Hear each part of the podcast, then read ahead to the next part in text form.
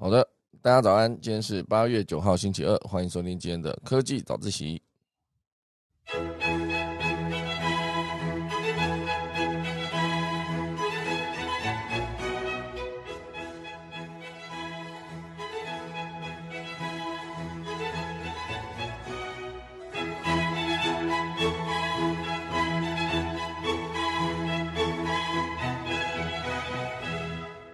好的，今天科技早自习要跟大家分享几则消息。第一大段呢，会跟大家聊到就是我们的 PC Home 老字号的电商品牌啊，最早推出二十四小时购物到货，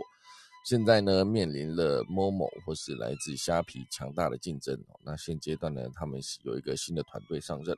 我这一位执行长呢，其实之前也算是呃听过这位名号，他就是妈咪爱的创办人张雨山，之前同时也是买。保险哦，买八三的这个保险网的创办人哦，其实在二零一四年的时候听过他的演讲哦，所以算是知道这个人啊。之后他们会有什么样新的作为呢？等一下来跟大家分享。第二大段会跟大家聊到，就是日本有一间神社非常酷哦，它发行了一个远距守护的御守 NFT，还有一个重点，一年后会自动线上烧毁哦，就让你之后还要再去一趟换新版。哦，所以这个就是远距守护的御守 NFT 啊，在日本有神社发行的，蛮酷的。等下来跟大家分享。第三大段呢，就是非常开心了，火星探测车好奇号满十岁了啊，这个就是现在上去的毅力号的设计基础。等下来帮它庆生好，钟声过，开始今天的科技早自习喽。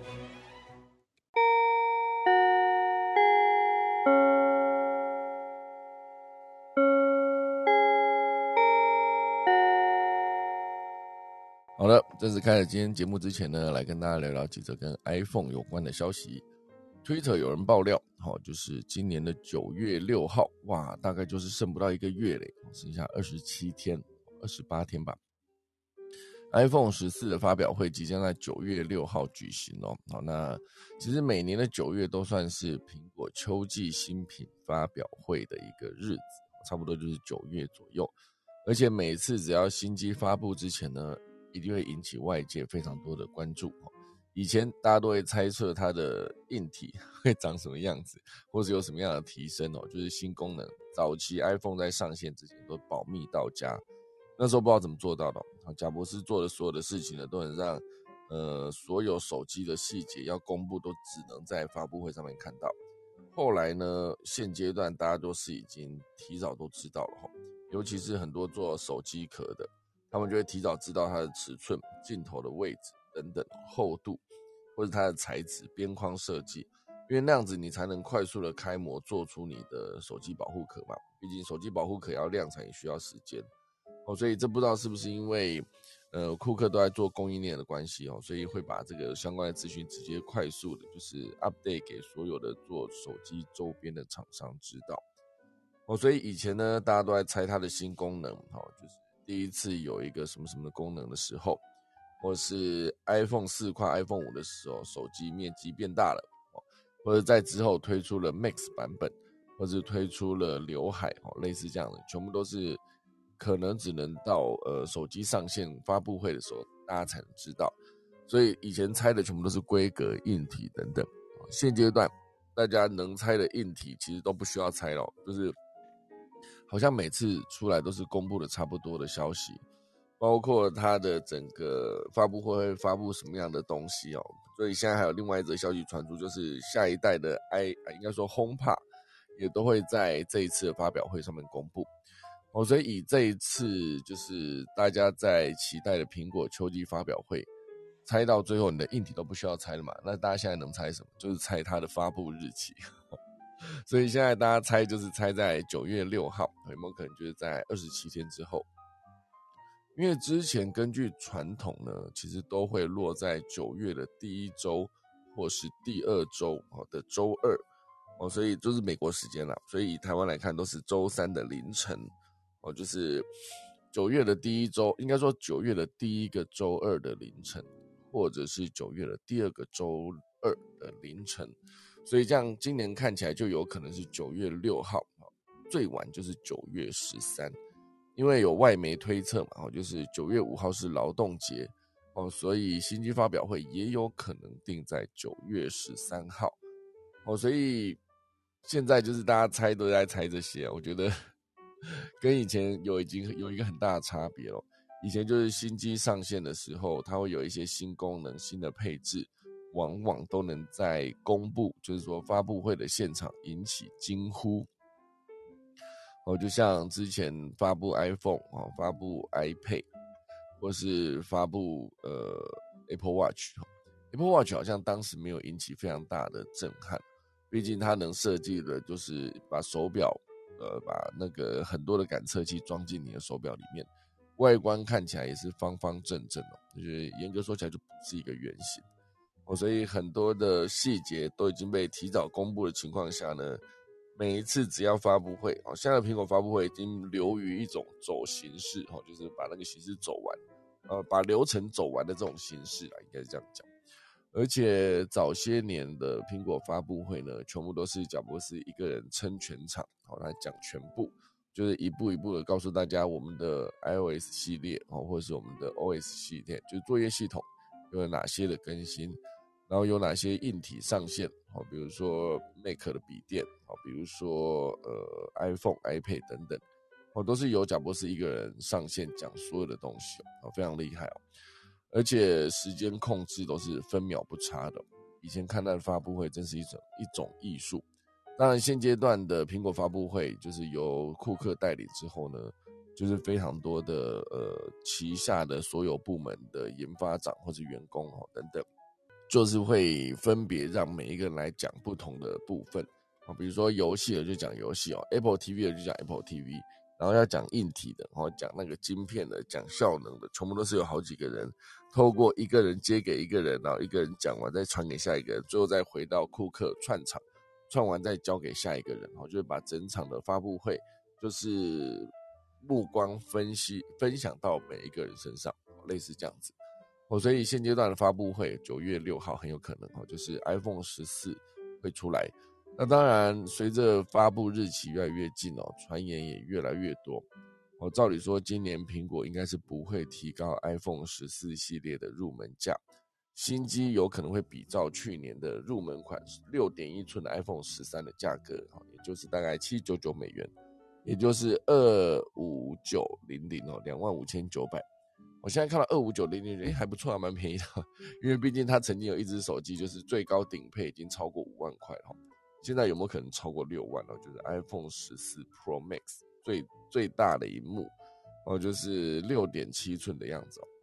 而且之后不会再提供五点四寸的 mini 款了嘛，所以只会有 iPhone 就是六点一寸的 iPhone 十四、十四 Pro，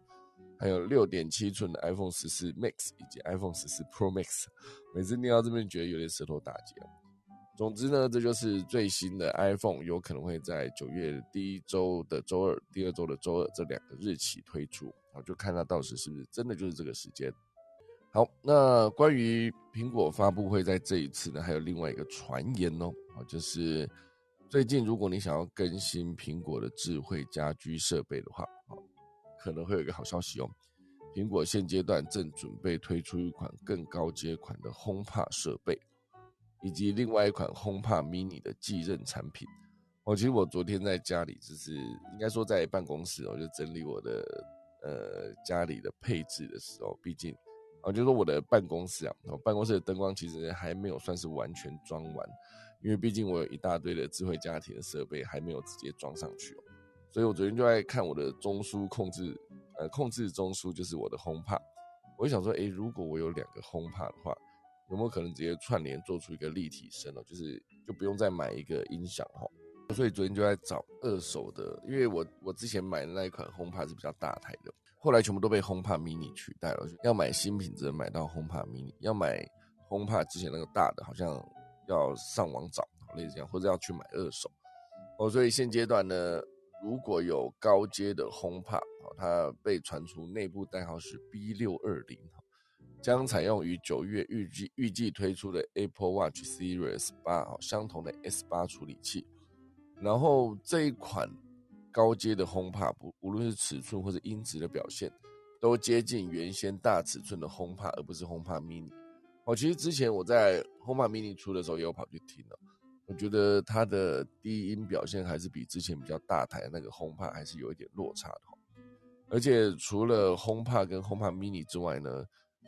这一次也有可能有另外的新版本的家居产品，一款是结合了 iPad 与扬声器的厨房设备。哇塞，iPad 与扬声器，也就是你在厨房可以有一个荧幕哦，它对于你要在厨房做菜的人来说是非常方便就是可以直接播放，你可以边在做菜的过程或者洗碗的过程继续听你要听的东西，看你要看的东西。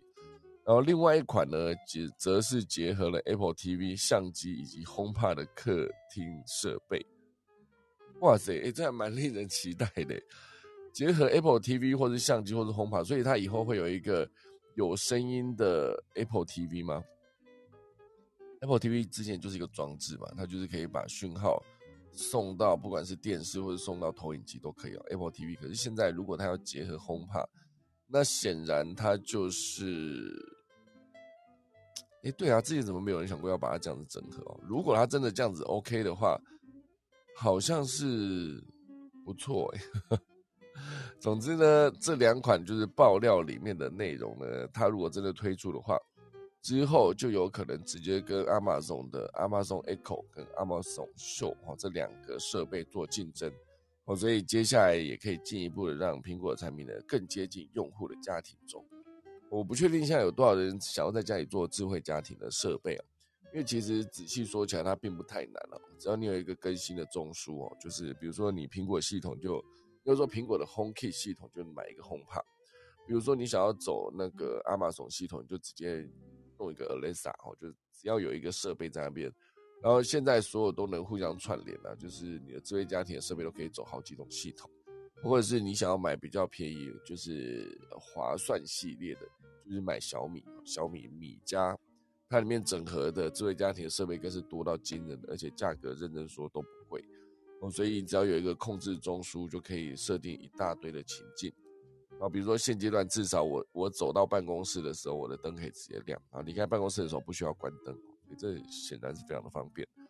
哦。所以如果之后呃可以推出一款结合呃荧幕跟扬声器哈，就是可以放在厨房。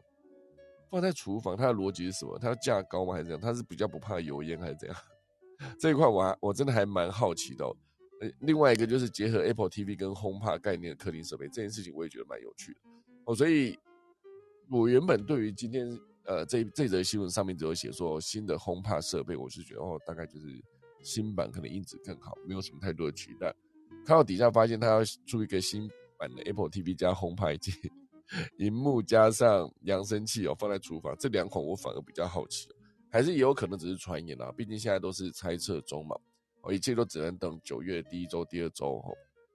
的周二哦，不确定是哪一周。如果它真的苹果发表会上线的时候，我觉得我这一次应该会认真熬夜把它看完应该是因为其实之前每一次苹果发表会我都熬夜把它看完，所以这次应该也不例外。现阶段他们在做同步中文字幕翻译也做得非常好。所以大家有兴趣的话，到时候九月，反正科技早自习会再陪着大家一起看，好不好？另外还有一则关于苹果的消息啊，哈，所以今天一开始苹果消息真的蛮多的。苹果获利成长持平，现阶段他们需要寻求一个突破口，哦，所以就把重心转向 Apple TV Plus，目标市值要冲到三兆美元哦，它不是亿啊，十亿、百亿、千亿都不是哦，是一是十个千亿美元哦，就是十十个千亿美元就是兆嘛。它应该是有二十个千亿美元，它即将想要冲到三十个千亿美元，非常多，三兆美元哦。所以现阶段呢，他们如果在这一次的九月的发表会，可以顺利把它的 iPhone 十四推出，而且得到大家的认同。毕竟它的那个把刘海直接换成一个呃惊叹号，打横的惊叹号，这件事情应该是已经确定了哈，就是。之后只看它后面的那个镜头有没有凸出来，然后荧幕表现有没有更好，类似这样，或者侧边的设计。现在看起来侧边设计应该也是跟 iPhone 十三一样哦，就是比较垂直的一个切角，我就不像我的 iPhone 十一是一个圆形的切角，我觉得显然没有那么好看哈。就当然现在我再回去看旧的那个 iPhone 六 Plus，我都会觉得，嗯，其实经过了这么久还是好看的。哦，哦所以以之后 iPhone 要推出的这一个呃发表会，它有非常多值得关注的内容啊，不管是它的硬体端哦，就刚刚讲的两个新的智能家居的设备，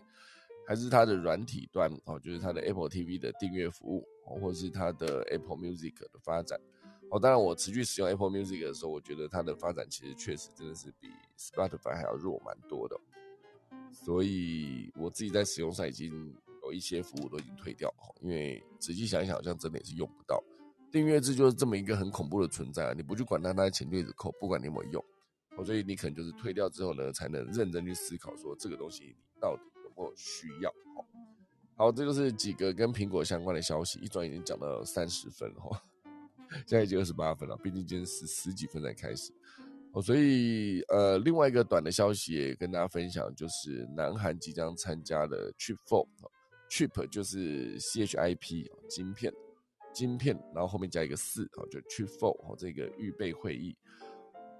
这其实讲的就是希望可以，就是美国、中国啊，应该说讲错了，美国、韩国、日本，啊以及台湾，现阶段呢，就是几个在生产生产晶片。非常有优势的这几个地方，哦，就是希望能够组成一个联盟。那这个联盟呢，接下来主要的目标就是要遏制中国的晶片发展。好，所以接下来技术呢，就是可以在这个 Chip Four 里面去做交流。这当然就是美国希望做到的事情哦。就是现阶段这中美两国在科技竞争上面也是非常的激烈。哦，所以这一次就是找了 Chip Four 的四个呃做晶片非常强大的地方，哦，就是国家来参加一个联盟。当然，现阶段呢，韩国他们其实在跟中国合作方面已经比较多一些了，所以这次韩国加入 Chip Four 会议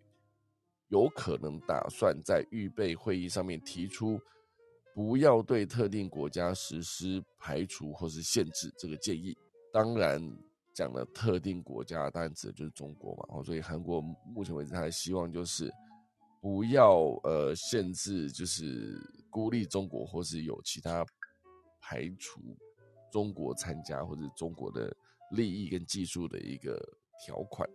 因为毕竟 Chip Four 原本就是美国主导，想要去孤立中国的一个方式。可是如果韩国参加的逻辑是希望不要呃对特定国家排除或是限制的话，显然它跟美国的主要想要进行的方向呢不太一样哦，就还有的讨论哦，这就整件事情哦，所以我觉得。以这个晶片，当然，它就是未来科技发展的一个核心的，或是科技发展带动的火车头，是一个非常重要的核心中的核心的存在。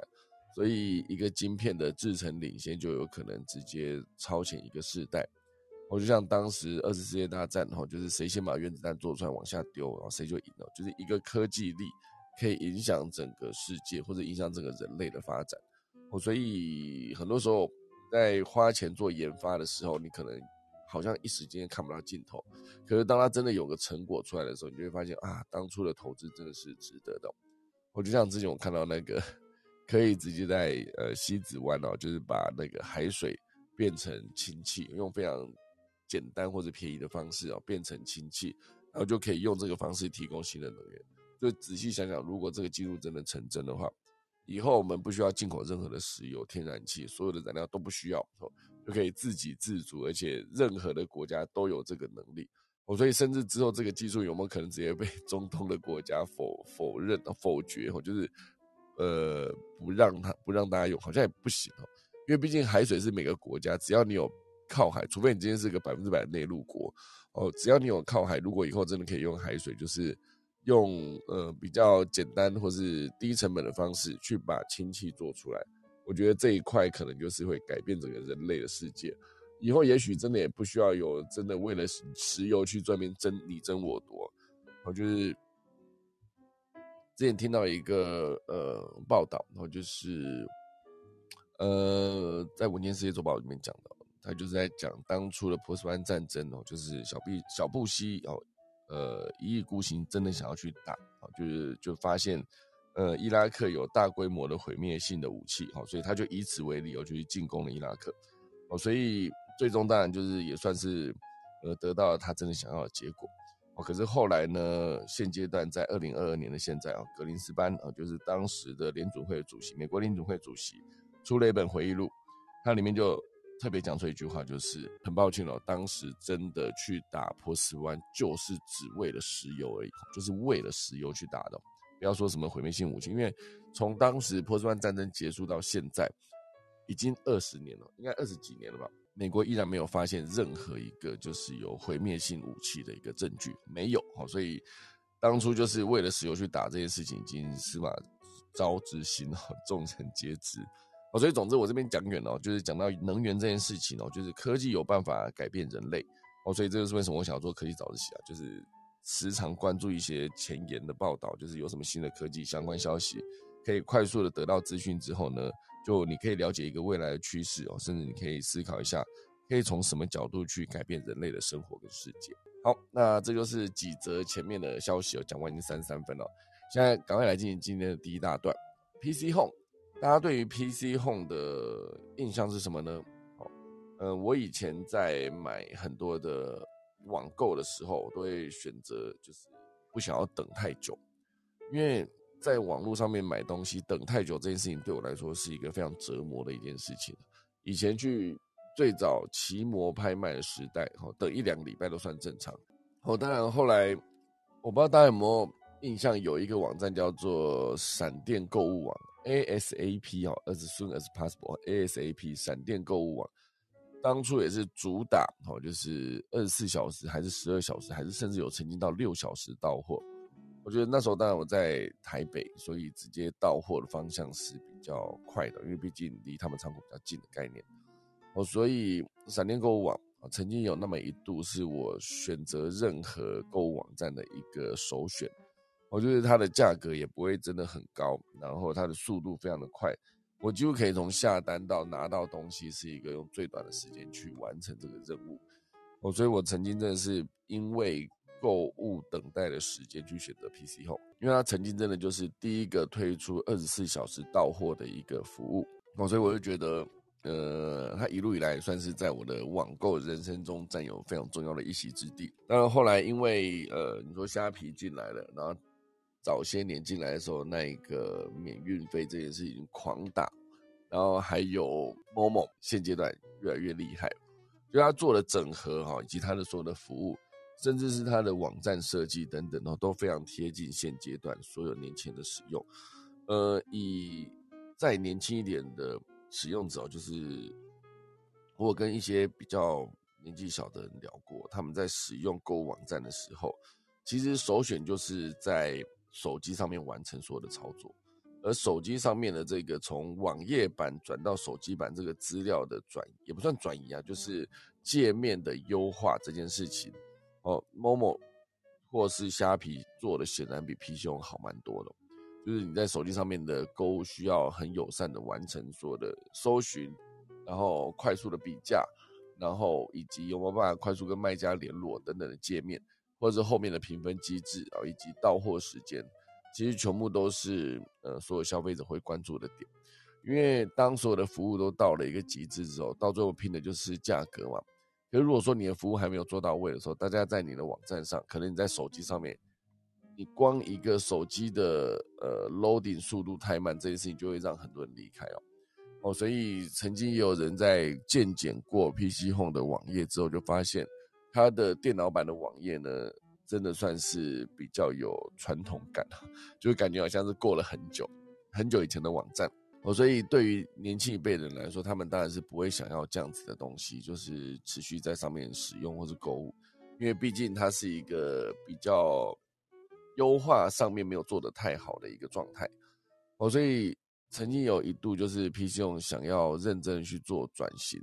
我就是把他的更多的年轻使用者找回来，那不管是他的手机的页面，应该说他的购物的页面，电脑版跟手机版哦，都必须做一些调整。当然，就是曾经詹宏志呃，也就是 PC 用的董事长，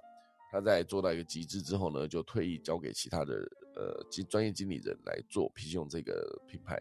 后来当然就是因为一些状况啊，所以詹宏志又再再度回国。那现阶段呢？他曾经还有一度说，如果 PC 用真的做不起来的话，他就是不理薪水，就是类似这样子的一个说法。那当然啦，现在大家在看 PC Home 的时候，哦，就是包括呃，在今年的 PC Home 的网络家庭股东会，哦，PC Home 的股东会上面，董事长张宏志也说，他要去问年轻人看到什么，因为他没办法用他的眼睛看到一些事，而且他也坦言自身的不足，哦，就是同时也说明打造 PC one 下一代战队的重要性。曾经是与第一代与张宏志一起创业的李宏林，哦，到后来二零一七年在虾皮补贴站时接班的蔡凯文。PC 用每个阶段的发展呢，都直接跟当时的执行长风格息息相关。哦，如今接棒者就是我刚刚有提到的哈张于山啊，他其实是希望能够有一个最全新的开始。我觉得可以快速的再回顾一下今年上半年的 PC Home 的营运成绩，合并营收呢是新台币二二八点八九亿元啊，与去去年同期相比是年减百分之一点四。哦，归属于母公司业主税后净损为新台币三千四百万元，每股税后净损是新台币零点二六元，依然是亏损中的状态。哦，所以在亏损中呢，现阶段他们要做的事情是，是不是要打造一个更大的生态系呢？哦，是不是需要更多的并购？哦，所以张宏志就找来了呃有这个并购或是投资相关的能力的。周磊，哦，这位来担任他的执行长，啊，担任他的投资长兼策略长。现阶段就是，呃，PC 用找到了非常多的厉害的人哦，想要把 PC 用这个品牌再创佳绩哦，哦，所以有了这个投资的专业经理人去做投资长兼策略长，同时呢，他也布局先买后付，想要抓住年轻族群的心哦。其实现阶段是所有的品牌都思考这个点，想要抓住年轻族群的心。哦，所以你说，就就连大到像 Facebook，他们也担心自己的呃社交功能被其他的呃，比如说 TikTok 跟抖音取代。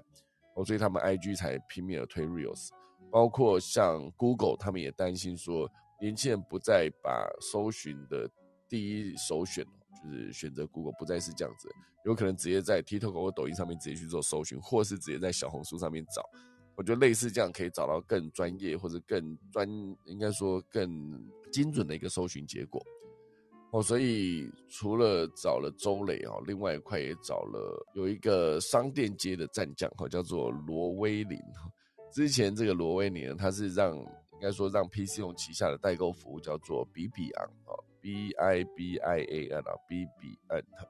来这个跨境电商服务呢，成绩非常的亮眼。哦，所以在呃，B B N 的社长，也就是创办人罗威林呢，之前早就已经是产业界的资深人物，而且他二零零二年就已经在 P C 用中任职哦，当时是担任商店街上线，就是的一个工作，后来二零零五年商店街上线之后呢，他就做了自己的 B B N 这个品牌，所以。这就是他的战将之二哈，那当然战将之三算是我一个不错的朋友了，他是周品君哦。就是讲到周品君，大家第一时间可能会直接联想到当时的东京卓一哦，这个品牌非常的强大，在 Web 一点零的时代哦，那时候是一点零嘛，应该是一点零，还没有到二点零哦，还没有到可以写部落格这么风行的年代哦，就是这个东京卓一就已经非常成功了。那当然现阶段呢，东京卓一是呃已经算是过去式了哈，毕竟跟周品君。有关系了。现阶段他做的就是唯品风尚集团，就是他的办公室非常的漂亮，在那个呃南京东路六段跟新宇大楼、新宇航空哦的大楼就是在隔壁这样。好，所以这一个唯品风尚集团呢是在二零一九年七月，PC Home 的那个董事长张宏志登高一呼，就整并了八六小铺哦，就是 UNT 哦，就是指甲油的品牌。还有 Beauty Maker 哈，以及 Beauty Easy 四大品牌，而且还在二零二零年加入了呃周品君的新的女装品牌，叫做 W Style，所以直接加入整合完毕之后呢，就更名叫做唯品风尚集团。哦，所以这几个全部都是现阶段会在 PC Home 继续把品牌往上做起来的一个战将们，就是新一代的团队，希望能够更贴近年轻人的人的思考跟逻辑。那这一次讲了非常多的其他人之后，哈，就是当然这个张于山就是他们现阶段的新的执行长，哦，就是呃上恩资讯，哈，就是这间公司上恩资讯旗下就是有母婴团购电商网站，哈，就是妈咪爱，当然，它跟另外一个妈咪拜，大家不知道听过有没有叫做妈咪拜，就是两个都是母婴电商的网站。那妈咪拜也是我以前一个呃，世新大学学长当时创办的。那当然还有一个保险资讯平台叫做买八三哦，M Y 八跟三哦，数字八三啊，听起来就是买保险的感觉，哦，类似这样哦。所以以这一个创办人担任 PC Home 的总经理，毕竟他现阶段是有十年的母婴电商的经验。而且算是一个非常优秀，从北英女毕业，进入台大资工，哦大二之后去美国伊利诺大学，之后再取得了斯坦福大学资工跟管理双硕士，回来 Google 工作。而且当初苹果的创办人贾伯斯呢，也因为这个张雨山没有选择去苹果，而去 Google 去特别跟他单独聊了一个下午，就是想要了解原因是你为什么不来苹果，要去 Google。所以大家就想想看，能够跟贾伯斯。聊天哦，聊一个下午，就是先不要讲聊一个下午，就是让贾博士有兴趣这件事情，我觉得非常厉害哈。就是这个二十九岁张雨山就呃，二零二零一二年二十九岁张雨山就回来了，哦，就是他就创办了这个呃，二零一三年创办了买八三保险网以及妈咪爱，所以我这个是在二零一四年去创业小聚的时候认真去听过他的分享。我就是他在讲买八三买八三保险网，到底想要解决什么样的问题以及资讯落差，可以让更多的人呢在保险这一块可以有更好的服务。所以当然这一次张宏志找了这么优秀的人才来担任执行长，那能不能直接把整个品牌再次呃重归荣景哈，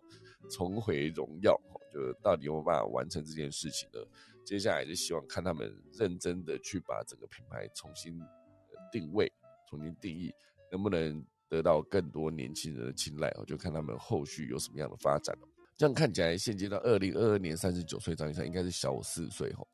三岁哈，虽然有可能一九八三年出生的，因为他底下有一个小档案嘛，斯坦福大学自工管理双硕士哦，以及 Google 工程师，呃，买八三保险网跟妈咪爱的创办人，三十九岁，蛮厉害的一个人。当初听他讲话时候，觉得他非常的厉害。好，这就是今天的第一大段跟 PC Home 有关的内容。第二大段来聊一个比较轻松一点的主题哦，日本的简见川神社。第一个应该是检吧，检查的检，可是看起来字不太像。所以总之有一个神社，它发行了预售 NFT 共十款，与加密货币相关的预售呢，除了 Wallet 安全手之外，还有防诈骗手。就是祈愿从各种诈骗当中保护个人资产的预手，以及防地板价手，就是祈愿收藏的 NFT 不会掉到地板价的玉手。好，所以它的蛮有创意的，它的名字取的都蛮有趣的。就是这些玉手都是有它的实际实质的功能，防地板价，防地板价这个蛮幽默的了哈。总之呢，这一个神社发行了十款玉手 NFT 哈，就是呃。它有一个重点，好，当然就是玉手这件事情，就是，嗯，它可以有某种功能啊，就是你可以祈祷某一件事情成功，就许愿的概念。那当然本身它就是有一个保存期限嘛，经过一年之后呢，根据习俗，你就要回到购买的神社将其焚烧，有时有带有回归上天的意思，就是你在这边买一年后，你就必须拿过来这边烧掉，就是不然。哎，不然会怎样？其实我也不知道。总之，他在把它实际的要一年后要焚烧，那当然你买了一个虚拟的这个 NFT，他就帮你内建了一个一年后自动焚毁的一个呃功能，我就做起来是更精准，然后就是真的跟预手更像，哎，它自动帮你焚毁，就你不用再返回神色，然后你就可以直接自动烧烧化 burn 哈烧掉。每个预手呢现阶段是一个零点零零五以太币，以八月八号的汇率折合台币来算呢，应该是两百五十元。每个预手两百五，好像不会太贵哦。所以这个最特别的是，它里面有包含了好几种，比如说加密货币钱包安全预守，就是神社建议你在这个你的呃虚拟钱包里面存放一个，维护加密货币钱包的安全。我觉得这个神社发行的发行预手的这个人呢，这个整个企划他应该是非常非常了解 加密货币这个领域哦，所以他只能想到说有可能会有被诈骗的问题，有可能是 你的加密货币钱包有可能会直接被骇客害走。如果你有这个预手，你显然就会安全很多。所以这个祈愿收藏的 NFT 就是，比如说有合格祈愿的，你可以考试合格，家里安全、开运、呃除恶哈，然后还有呃必胜啊必胜的祈愿，以及商商业贩卖的繁盛的恋爱的成就、健康御守都在销售之列哈。看起来他的恋爱御守是蛮漂亮的哦，所以这个算是简剑川神社跟那到底念不念简啊？如果不念简，我就很糗。总之，这个神社它就是跟新创叫做世纪 Project 的这间新创企业共同开发了这次的呃预售 NFT 的企划。我觉得他很认真的去还原了一年后会烧毁这件事情是非常棒的。所以以呃真实的预售一年后你要回到呃原来的神社去烧毁，那以这个预售 NFT 呢，一年后它就是直接应该说铸造一年后，它就会效力直接消失，甚至可以直接把它烧毁焚毁这个 NFT 哦。那就完成了整个的流程呢，就是真实的让这个预售哦就离开了你，所以你如果真的要，你就可能还要再继续去这间预售再去买一个新版哦。可是到了明年的现在，不知道明年的八月可能 NFT 这个主题呢，我不确定它到底还有多少的热度哈，不确定哦。所以以日本现阶段全国共有八万多间神社。据称，九成都有面临经营上的困难，而且许多的神社甚至没有专职的神职人员，甚至还有一个人要兼顾多间神社的这种状况，这感觉有点 像是就是台湾的偏乡小学老师不足，一个老师可能要跑好几个地方，类似这样。哦，所以现阶段当然有没有办法透过这个预售 NFT 的发行，让更多海外的日本人或是不认识神社文化的外国人都可以直接来这边了解，甚至。真的更愿意去购买他们的预售呢，让他们有更多的获利呢，就是看大家后续怎么样去看待这件事情呢？不知道大家有没有兴趣哦？买一个预售，一年后不用呃直接到现场去把它分回来，是不是蛮方便的？哈，好，当然这边还有另外一个，呃，是万豪集团哦，它跟必托哦这间公司合作，要发行住宿的 MFT 哦。什么是 MFT 呢？因为之前讲都是 NFT 哦，NFT 就是非同质化代币嘛。那国际饭店集团万豪哈，它到底为什么要推出一个限量二十个而已的？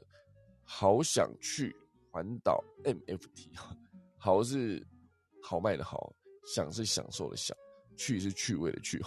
好想去三个字都不是原来那个很很想去的那三个字，不是哈。好想去趣味，应该说好想去环岛 MFT。它总之就是一个盲盒设计，可以获得住宿券、饭店福利等等的赋能。总之，它因为只卖二十个嘛，所以它开卖二十分钟就卖光光了。它背后到底有哪些创新呢？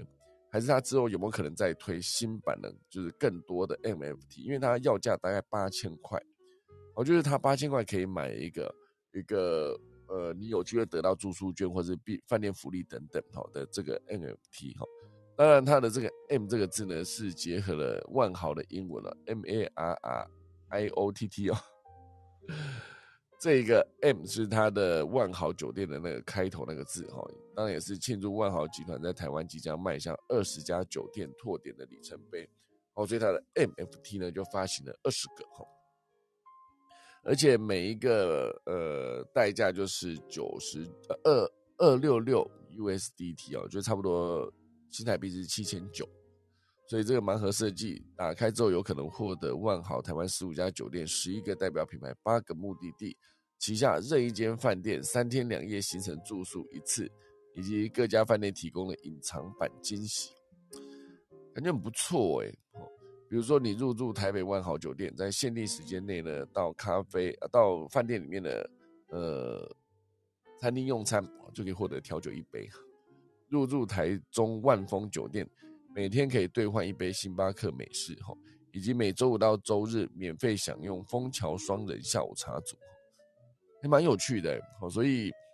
任何的一种行销的方式呢，都有机会得到更多的声量讨论。所以现在这个时间点，就是疫情显然好像似乎应该快要 到了尾声哈，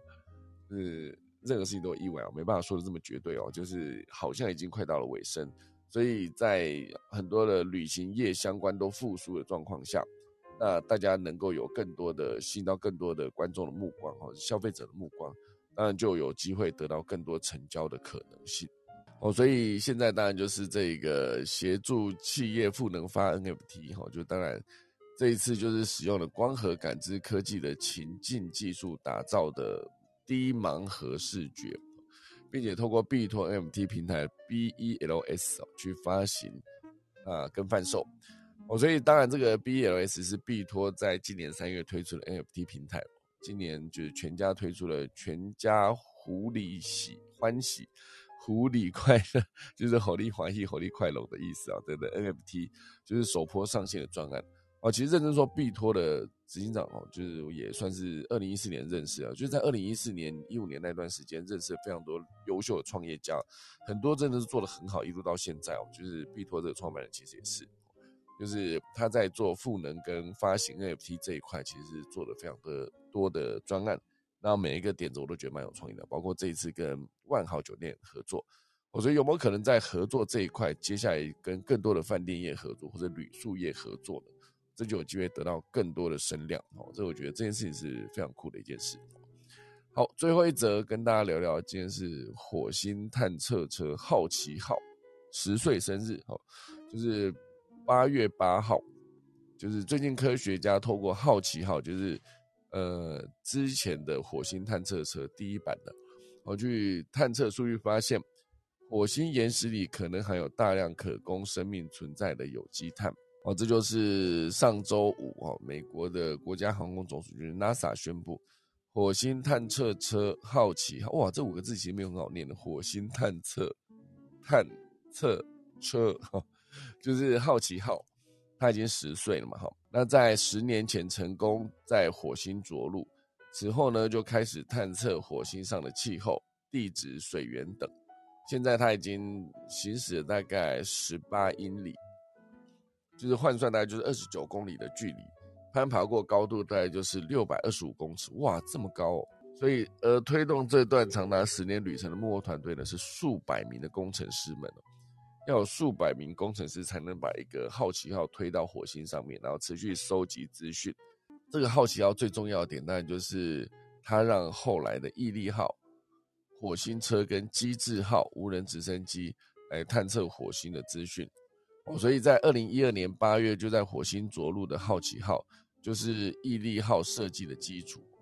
因为毅力号是后来才发射上去的嘛。那以毅力号跟好奇号这两个在火星工作中的两个设备，我，其实我真的觉得蛮好奇的，就是，呃，在火星如果要飞无人直升机，它的现场的空气的状况是 OK 的吗？这块当然我不了解哈。就感觉好像有足够多的，因为好像在太空中，如果呃没有氧、没有没有空气，不要说氧气了，没有空气真空的情况下，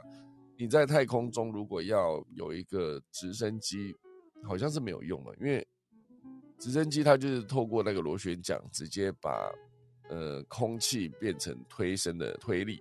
就可以直接飞在空中哈，概念上是这个样子哦，所以我觉得在火星上面能不能有这样子的一个存在呢？就是。看后来毅力号能不能收集到更多的资讯。当然，我觉得还有一个新闻很想快速跟大家 分享。这个新闻我觉得非常有趣哦。有一个工程师哦，在美国，呃，有一位 Joe J O E 哈，他其实是一个音讯工程师，设计这个呃跟音响音讯工程相关的一个工作。他因为他太想去 SpaceX 上班了，所以他认真去做了一件事，就是。他在七年前开始哈，就是要研究一个火箭，就是 要像那个猎鹰九号，也就是 SpaceX 目前为止可以持续升空跟回收的火箭，他要跟他致敬，所以他就做了一个缩小版本的一个可回收的火箭，拼命了六年啊，拼命了七年，七年后的现在，他终于可以把这个模型火箭顺利的发射升空，而且还要把它顺利的回收哦。所以在整个过程中，他自己设计了非常多的要解决这个整个流程可以更顺利的方案。哦，所以他设计了一个叫做推力矢量支架，哈，可以在安装在火箭发动机，并且旋转时期瞄准不同的方向，系统则由加速度计以及陀螺仪跟气压感测器组合而成的。他花了七年去设计了一个模型，可以直接升空，然后以及顺利的回收。因为他本身的专业背景根本就不是这个，他本身专业背景跟音讯相关，他甚至不了解火箭，不了解机械工程，所以他拼了命的在七年内哦，认真的发射试验失败，再次重新调整，继续继续上线，这样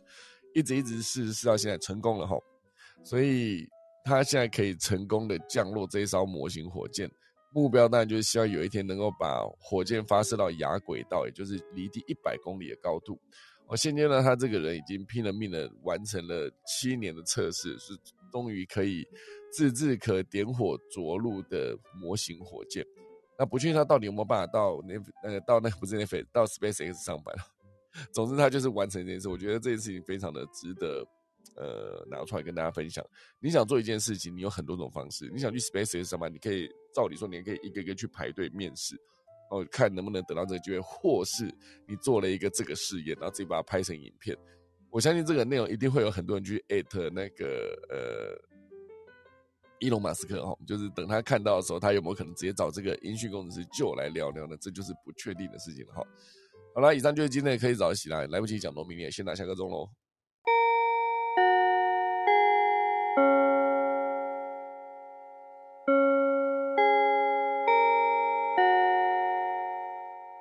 好的，还是快速讲一下农民历好了。今天是二零二二年的八月九号，星期二，也就是农历的七月十二啊，就是在三天就是农历的七月十五喽，就是中元节。现在依然是立秋，今天以出行地蒙纳采嫁娶采衣动土安床放水，放水是什么？哦，建筑清理池塘或水族箱后将水注入。哦，今天可以清水族箱就对了哈。今天也。也宜开市掘井交易利圈栽种开渠除福成佛，然后即破土安葬修坟安基经络造车拔木架马。今天连砍树都不适合哈，做梁纳畜牧养祭祀祈福求事斋教修造上梁安门，就是几个就农民力提供给大家。我们来看看今天线上有谁呢？哈，就何明业老师跟郭宝宇都在，我们请何明业老师看有想要跟大家分享什么内容呢？哎，校长，哎，早早早早早。呃，我大概就是谈一下 PC Home 的事情了。不过因为，嗯，反正现在是那个成败论英雄嘛，只是就是说，整体来看，因为你如果是，其实大家现在进去，呃，购物网站的首页的时候，事实上好像就那个 Landing Page 扮演的角色不是那么大，大家很很多时候是用搜寻进去的。或是从广告进去的，可是你如果去看 PC Home 的话，其实刚刚秀导在提的很多，大概都是他多角化经营的部分。那我觉得多角化经营可能是他们要面对一个比较重要的一个呃考量吧。那就是说，所谓考量，就是说你如果去 PC Home 的首页看的话，其实它的首页有很多是内容的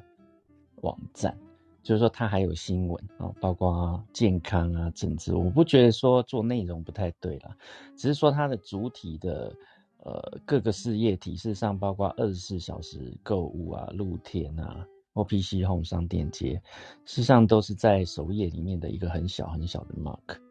那你点进去的时候会去看，说他们有些网站还在呃改版的进化中，所以就它每个的使用的体验事实上都不太一致。这第一个你可以看到，甚至你包括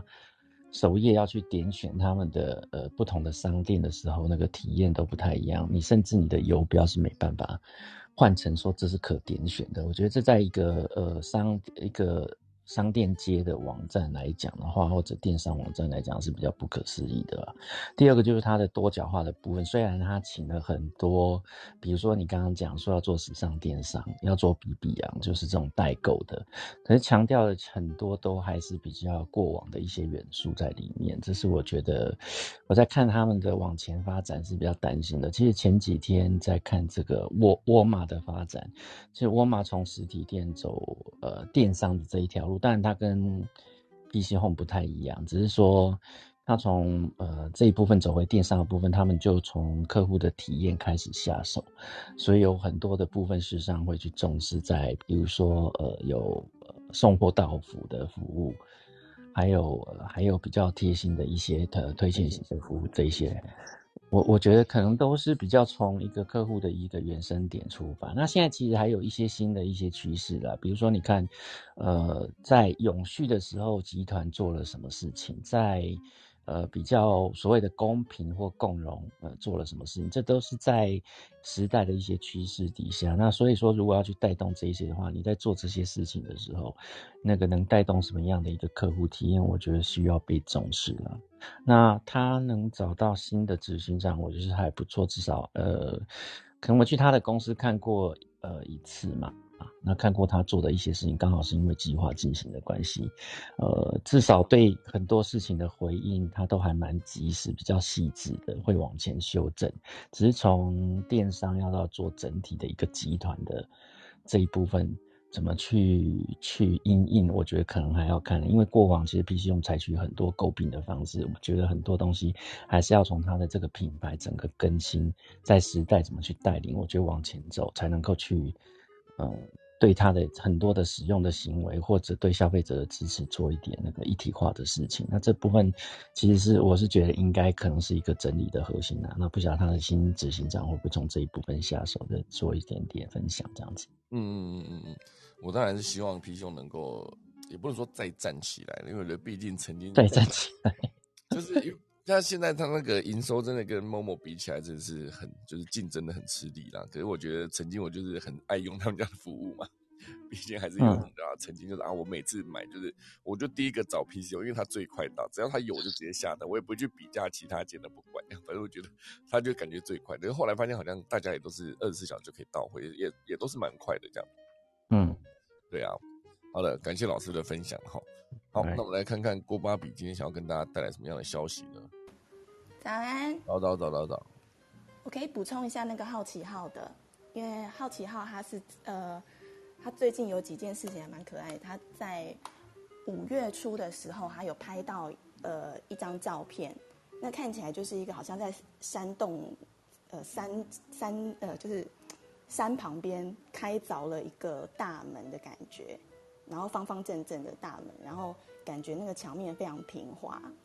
然后那时候大家就在讲说，哦，是不是就是上面有外，就是火星上面有外星人那一些的，然后就是看到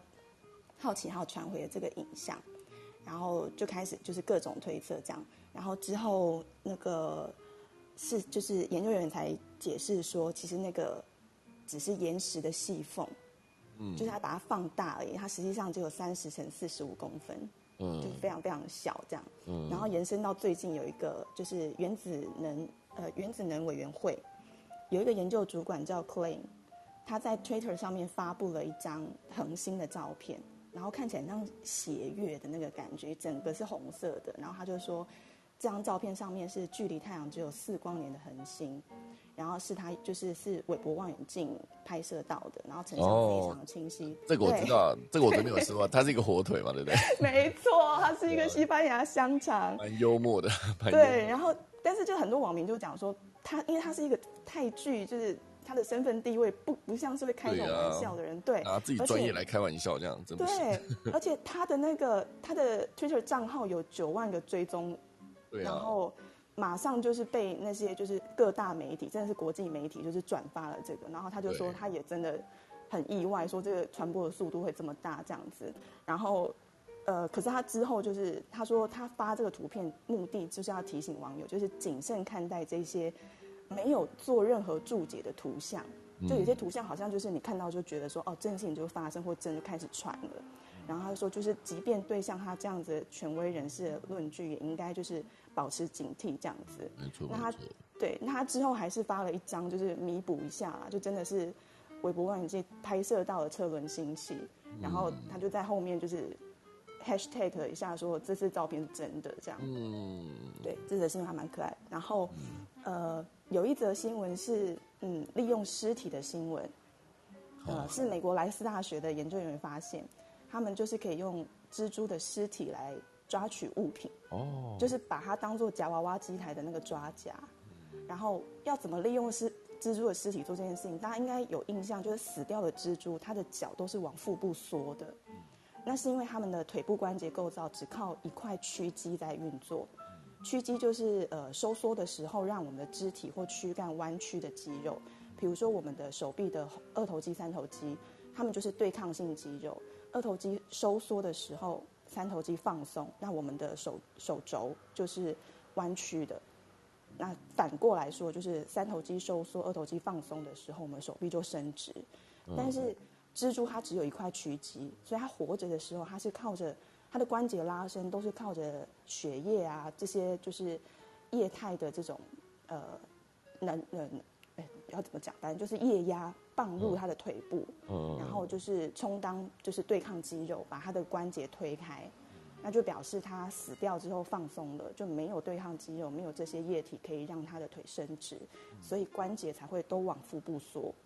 那研究人员他就是利用这个特性，就是用空气来代替他的血液，重建他的液压系统。嗯他们就是用针筒，就是插入蜘蛛的身体当中，然后呃针筒周围就是用胶粘合固定。那当针筒压入空气之后，那个气流就会像蜘蛛流动的呃血液一样，就是逼它把腿伸直。然后空气被吸回的时候，腿又会弯曲了，嗯就是一个吹八角气球的概念。可是，但是为什么不用镊子就好，要用蜘蛛的尸体来夹东西？研究人员有也有 对，他有特别说明，因为很多精密的电子元件或是细小不规则的零件，用一般的那种两爪镊子真的很难夹取固定，或者是说力道太重的时候很很容易损坏它。那用蜘蛛的八只脚就超级好夹，而且它们腿上的细毛还可以增加阻力，就是让你夹到的物件不会容易掉落这样。嗯所以在帮助就是组一些微电子或是小型的甚至建筑模型，都会有很大的帮助这样子。那这边研究人员他们用的是狼蛛的尸体，那狼蛛科它有将近两千四百个品种，是最大的蜘蛛科之一。可是它们的外形落差比较大一点，最小的可能只有就是三厘米这样子。那普遍的体长大概是在三公分左右。很多品种它都是穴居的夜行动物。那比较让人印象深刻的狼蛛外形，应该是有被拿来当宠物的那一种，就是腿很粗壮、多刺，然后全身毛茸茸的。那曾经有一位在印尼的女生，她就是非常迷恋狼蛛，那从世界各地就是收集了各种品种的狼蛛，然后七年花掉了一百六十五万台币。嗯然后到她养到二零一七的时候，家里已经有一千五百只了。嗯哇，有兴趣不是很想想象这个画面。有兴趣的朋友可以搜寻 Life Science 的报道。嗯，以上跟大家分享。OK OK，那个狼蛛那个其实我当初是有看到，我就是想说这个到底要用在哪，因为我没有点进去看。哦，所以你说拿去抓那个比较精密元件，或是这个我就可以理解，因为其实原本我是不了解它的承重能力应该是不够的，所以我不知道它为什么要用这个东西哦。原来是这样子，我就可以理解，因为你抓东西很小，又怕破坏的时候。对它的，可是它的承重能力还蛮高的哦，它可以就是夹取大概多出自己一百五十倍的重量，真的、哦，所以对对对，所以它的载重其实可甚至可以再更强一点。研究人员有特别说到，它其实可以夹蛮重的东西。嗯嗯嗯嗯嗯，OK OK，好的，太感谢你了，我等下再回去看一下这个消息。昨天是有刷到，只是觉得感觉它不实用，所以就没拿出来讲。好好的，感谢郭巴比提供的这个消息啦。那我们现在时间是来到了八点十三分，那就谢谢大家收听啦。等下我准备来打下课钟喽。